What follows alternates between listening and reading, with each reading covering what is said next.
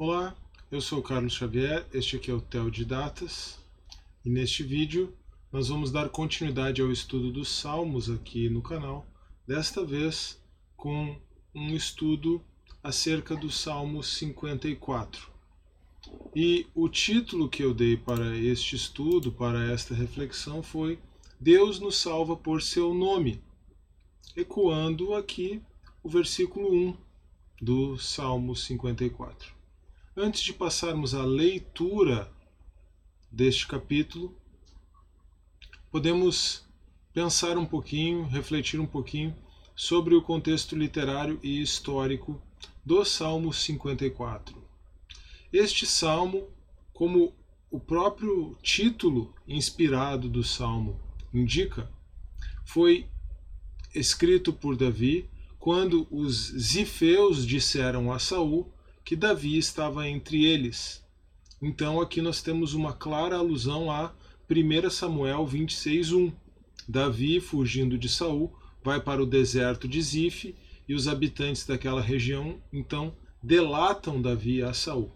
Mas os estudiosos do Antigo Testamento e dos Salmos em especial também veem conexão desta passagem, ou melhor, deste salmo, com 1 Samuel 23 e especificamente o verso 19, em que os habitantes de Keila, e então, nesse sentido, os habitantes de Keila também seriam contados entre os Zifeus, quando os habitantes de Keila disseram para Saul que Davi estava entre eles.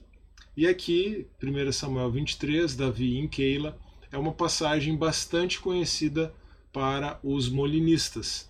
É a principal passagem na qual Luiz de Molina baseou o seu argumento acerca do conhecimento certo que Deus tem sobre o valor de verdade de proposições contrafactuais. Davi pergunta para Deus se Saul desceria a Keila. Deus responde que sim. Davi pergunta para Deus, consultando-o por meio do éfode, se os habitantes de Keila o entregariam a Saul. Deus responde que sim, mas nada disso acaba acontecendo porque Davi foge. Então aqui nós temos a afirmação na Escritura de conhecimento contrafactual de Deus em 1 Samuel 23. Bom, essa análise de 1 Samuel 23 é uma análise bastante filosófica, de teologia filosófica, de filosofia analítica, que envolve aí a defesa do conhecimento médio molinista. Não é sobre isso que nós vamos conversar neste salmo, ou quando refletimos sobre este salmo.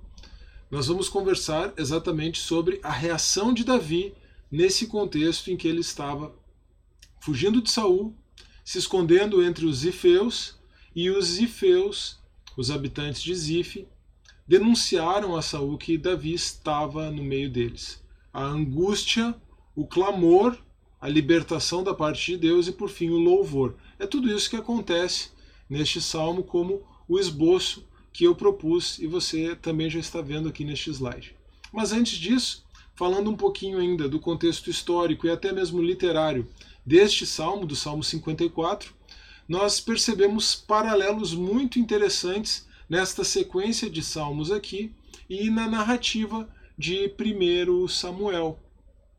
Nós temos o Salmo 52 refletindo 1 Samuel 22, como nós vimos, é, inclusive nessa retomada do nosso estudo dos Salmos aqui o episódio de Davi se escondendo de Saul entre os sacerdotes de Nobe, Doeg estando lá e Doeg denunciando a Davi, ah, desculpa, denunciando a Saul que Davi estava lá, e aí então aquela matança dos sacerdotes provocada por esse episódio, pela ira de Saul que se dirige aos sacerdotes de Nobe apenas Abiatar, o filho de Aimeleque, sobrevive e ele se torna sumo sacerdote e se torna também protegido de Davi.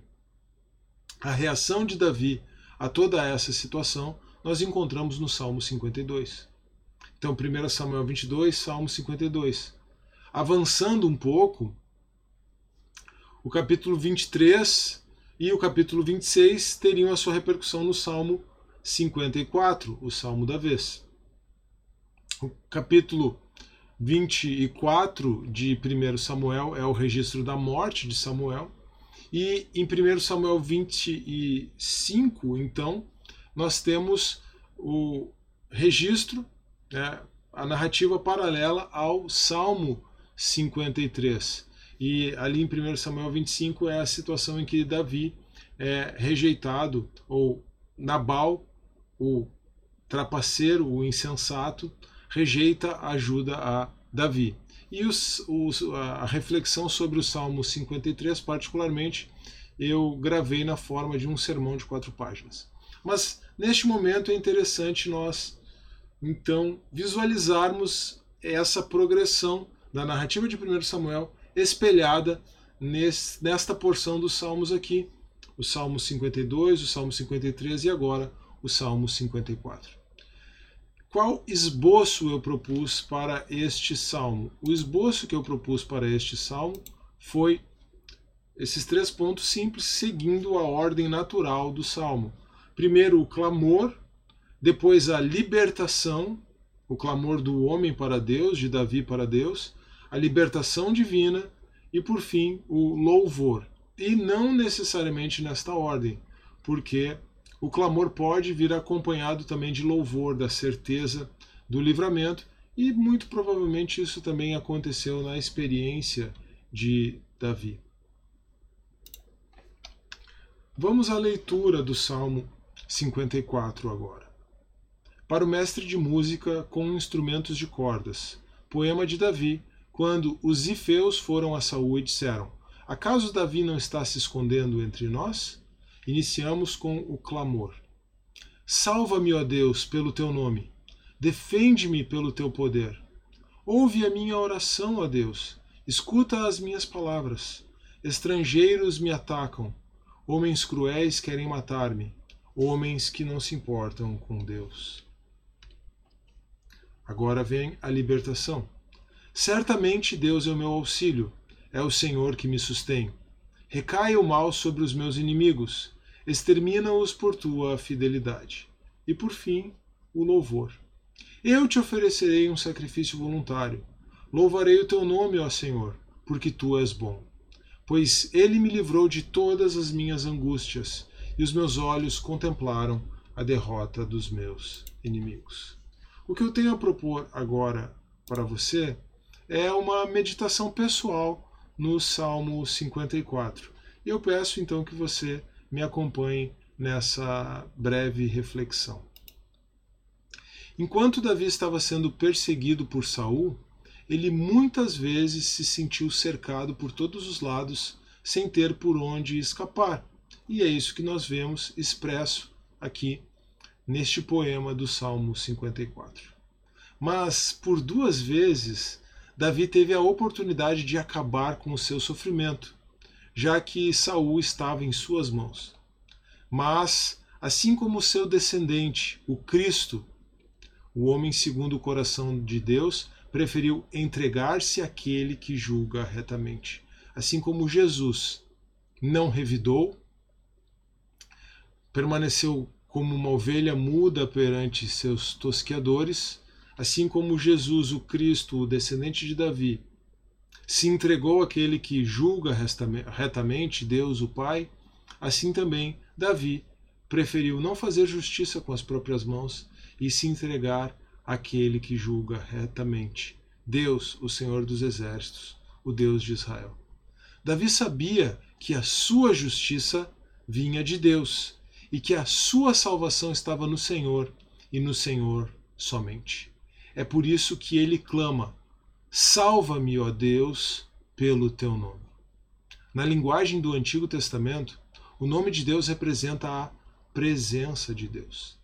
Davi sabia que somente a presença de Deus poderia salvá-lo em meio às suas muitas aflições. Vivendo uma vida na presença de Deus, invocando constantemente o seu santo nome, Davi também sabia que o Senhor dos Exércitos era capaz de salvá-lo, de salvá-lo neste momento, como ele salvou tantas outras vezes. Foi assim quando ele teve que defender as ovelhas de Jessé de um urso ou de um leão. Foi assim diante do gigante Golias, que por dias amedrontou o poderoso exército do grande rei Saul e acabou caindo diante de um humilde pastor de ovelhas que avançou apenas com uma funda, algumas pedras, mas no nome do Senhor dos Exércitos. Agora, com Saul e os Zifeus, não seria diferente. Davi sabia que o Senhor Deus o livraria, o livraria de suas angústias, o livraria de suas aflições, e o resultado disso seria a oferta de um sacrifício voluntário, um louvor decorrente da bondade do Senhor. Quantos salmos Davi não escreveu diante de situações de livramento como estas? Aqui ele descreve para nos ensinar um pouco do processo que o levou à produção destes belos cânticos a Deus. A situação de angústia, o clamor, a libertação e finalmente o louvor. Este mesmo processo, angústia, clamor, libertação e louvor, é experimentado por cada filho de Deus até aos dias de hoje.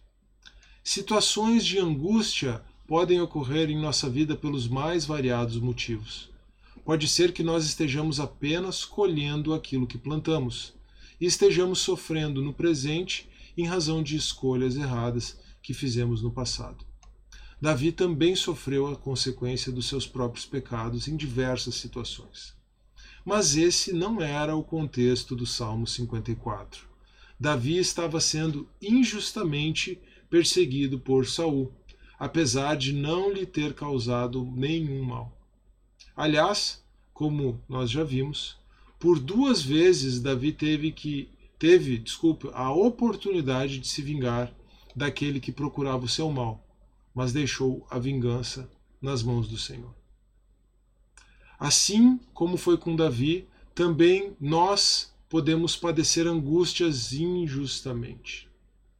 Não como consequência dos nossos próprios erros no passado, mas como resultado da maldade que outros praticam contra nós. De qualquer forma, de uma maneira ou de outra, isso é resultado da queda, do pecado humano da situação de pecado na qual todos nós estamos. De uma forma ou de outra, ou seja, se nós estamos sofrendo como consequência dos nossos atos, ou se nós estamos sofrendo injustamente em razão da maldade de outras pessoas, nós podemos nos identificar com Davi e passar pelo mesmo processo, desculpa, que o poeta de Israel passou clamor, libertação e louvor. Aliás, antes de nos identificarmos com Davi, precisamos nos identificar com o descendente de Davi, o Messias de Israel, Jesus Cristo, o Senhor crucificado e ressurreto. Nós iniciamos essa reflexão percebendo que Deus nos livra por seu nome, por sua presença. E somente em razão da morte e da ressurreição de Jesus Cristo é que nós podemos ter completo acesso à presença de Deus.